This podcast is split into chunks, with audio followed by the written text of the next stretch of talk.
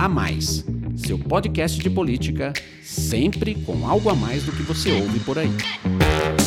Olá, sou o Rafael Lisboa, da FSB Comunicação, e começa agora um novo episódio do podcast A Mais, seu podcast de política sempre com algo a mais. Hoje, o assunto é o início do novo ano legislativo no Congresso. Deputados e senadores voltaram ao trabalho agora, em fevereiro, com uma fila de projetos importantes para serem debatidos e votados no ano que tende a ser mais curto no parlamento por conta das eleições municipais no segundo semestre. Para conversar sobre o início dos trabalhos legislativos, está aqui comigo o Alon Feuerwerker, analista político da FSB. Alon, eu tenho aqui uma lista extensa de projetos e temas que têm sido destacados como prioridades na agenda legislativa de 2020. Alguns pelo governo, outros pelo Congresso, e tem também pautas consideradas importantes tanto pelo executivo quanto pelo legislativo. Vamos lá.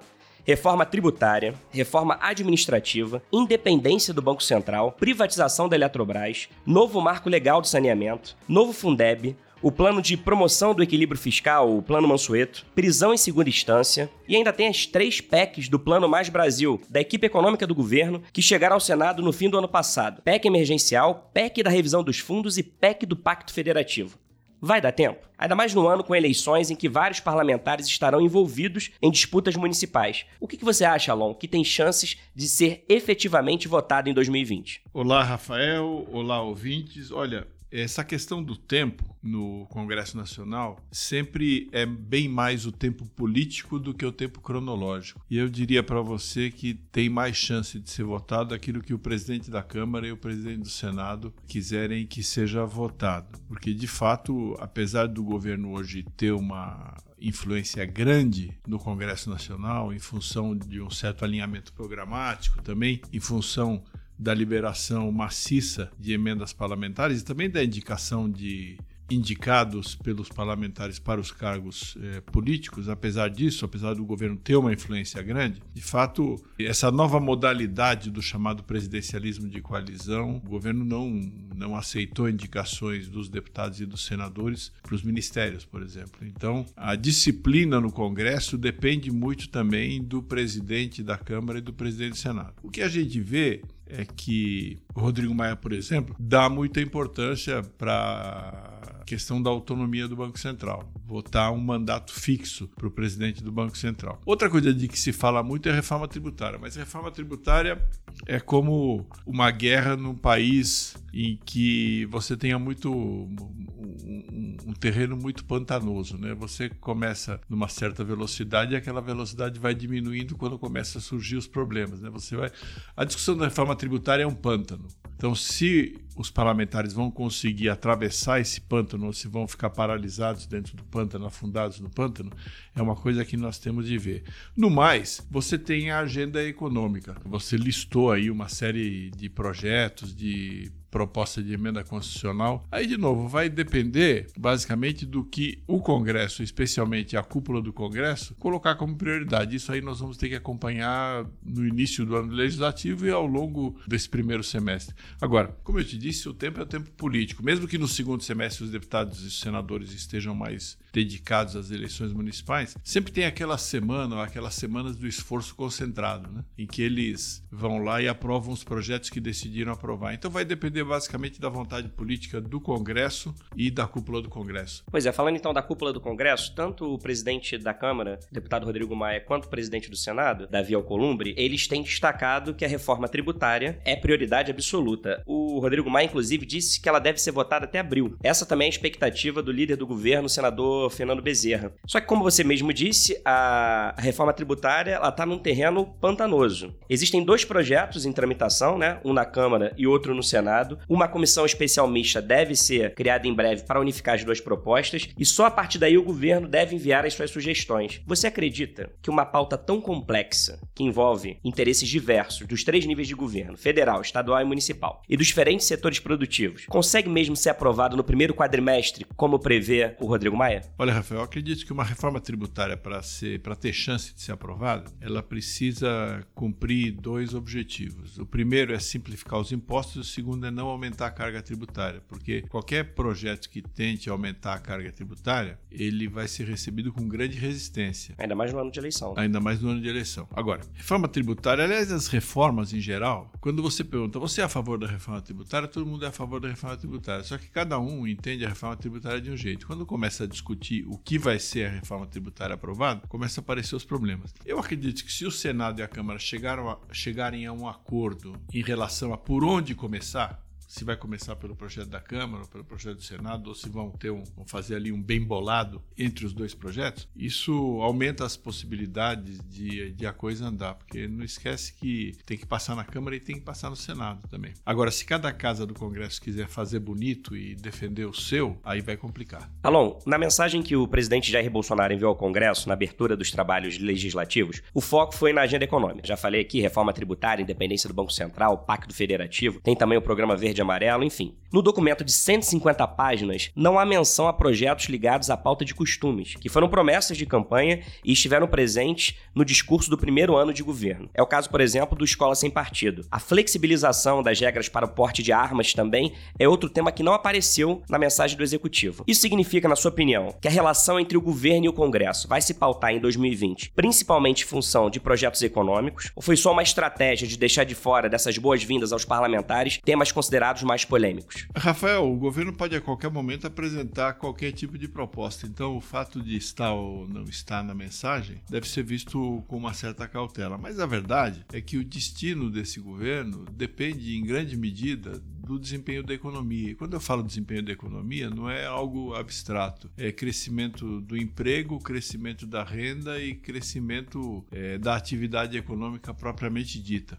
Então eu acho que é normal o, o governo estar tá focado, estar tá concentrado na, nas questões que podem, segundo ele, levar à melhoria da atividade econômica. Eu não vejo nenhuma, nenhuma surpresa nisso. Agora, como eu te disse, dependendo da situação econômica, se a economia não desenvolver tão bem quanto o governo promete que vai desenvolver, ele pode a qualquer momento voltar à pauta de costumes, à pauta chamada mais ideológica, né, para conseguir energizar a base de apoio ao presidente da República. Então ele tem sempre essa carta na manga. Se ele vai usar ou não vai usar, a gente vai ver um pouco mais para frente. É, e um outro aspecto que chamou a atenção também nessa mensagem do Executivo para o Legislativo é que em 150 páginas o termo reforma administrativa foi citado diretamente só uma única vez. Qual você considera que é a disposição real do governo em aprovar uma reforma que reformula a carreira do servidor público e pode ser considerada impopular? Isso porque o ministro Paulo Guedes afirma que a reforma é prioritária, mas o próprio presidente Bolsonaro desistiu de enviar a proposta no final do ano passado e adiou agora para 2020. A gente vê que o presidente presidente Jair Bolsonaro, ele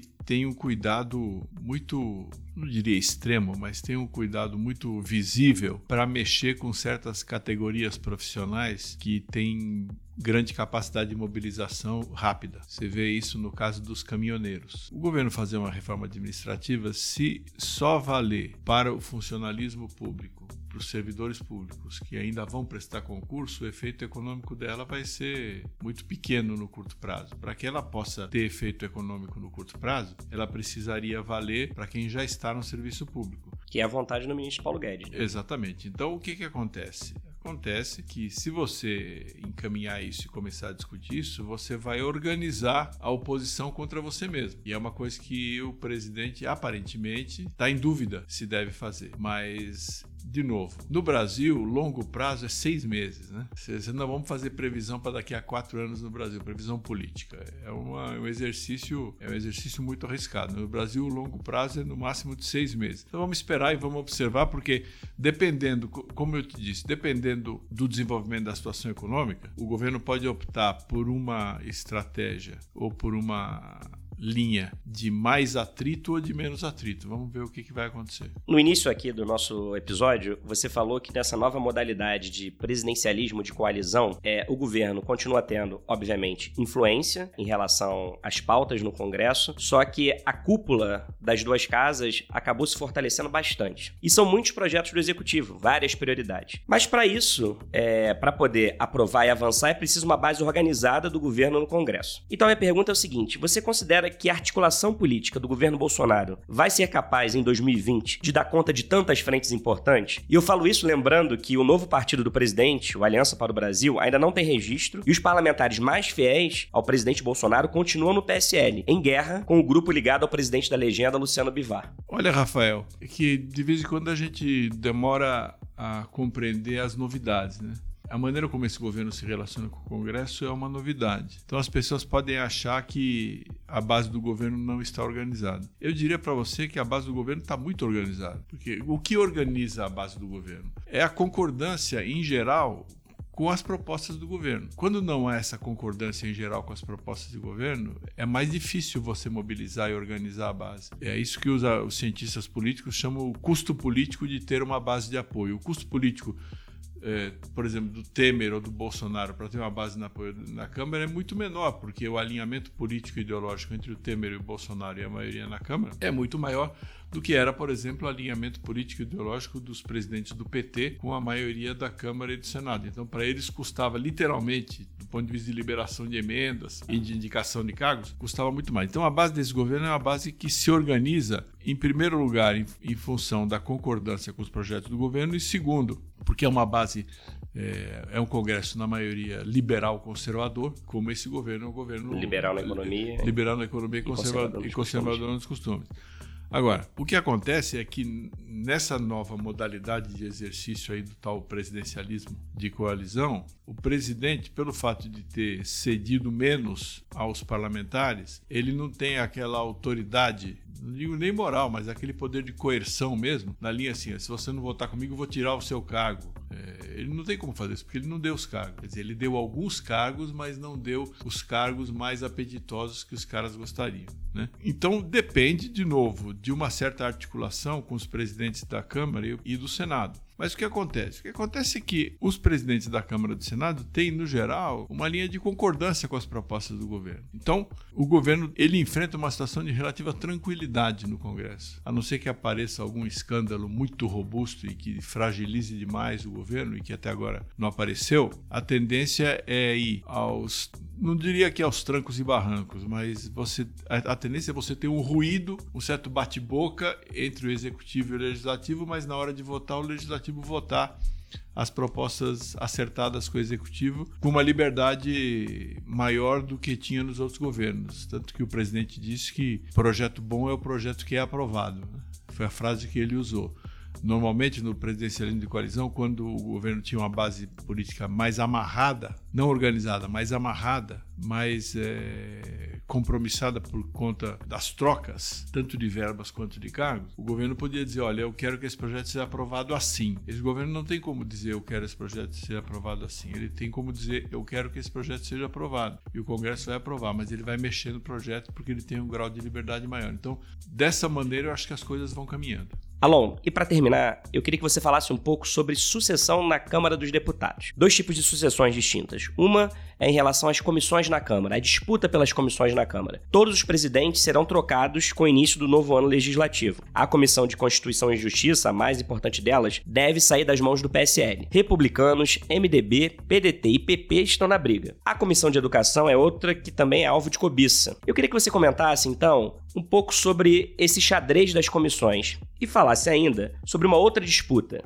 a sucessão de Rodrigo Maia na presidência da Câmara. A eleição é só no ano que vem, mas a corrida já começou? A corrida costuma começar quando o presidente atual é eleito. Então a corrida já começou há pelo menos um ano. Veja, o presidente ele tinha um partido que era o PSL. O PSL indicou o presidente da Comissão de, Comissão de Constituição e Justiça da Câmara. No Senado foi o, M, o, o MDB que colocou a presidente da, da Comissão de Constituição e Justiça. Agora, hoje o presidente não tem um partido atuando na Câmara. PSL é um partido que defende a agenda do governo, mas se tornou adversário político do grupo político do presidente da República. O que acontece? Isso vai aumentar o poder do presidente da Câmara e do bloco que o apoia, que é chamado por aí de Centrão, na indicação do presidente da CCJ. Então, o que acontece é um certo enfraquecimento relativo do PSL e do bolsonarismo puro na Câmara dos Deputados e um fortalecimento relativo do Centrão e do presidente Rodrigo Maia. Agora, de novo, isso vai ter alguma influência no preenchimento da, da presidência das comissões? Vai, mas eu não vejo nenhum efeito político prático em termos do que vai ser votado, que é do interesse da população. E qual a sua aposta é, para a sucessão do Rodrigo Maia? É alguém apoiado pelo Rodrigo Maia. Tá bom, Alon, obrigado. E assim encerramos mais um podcast a mais. É sempre muito bom ouvir suas análises, Alon. E a gente vai continuar acompanhando por aqui o trabalho do Congresso em 2020, num primeiro semestre que promete ser bem movimentado. Obrigado a você pela companhia e audiência. Até mais, tchau.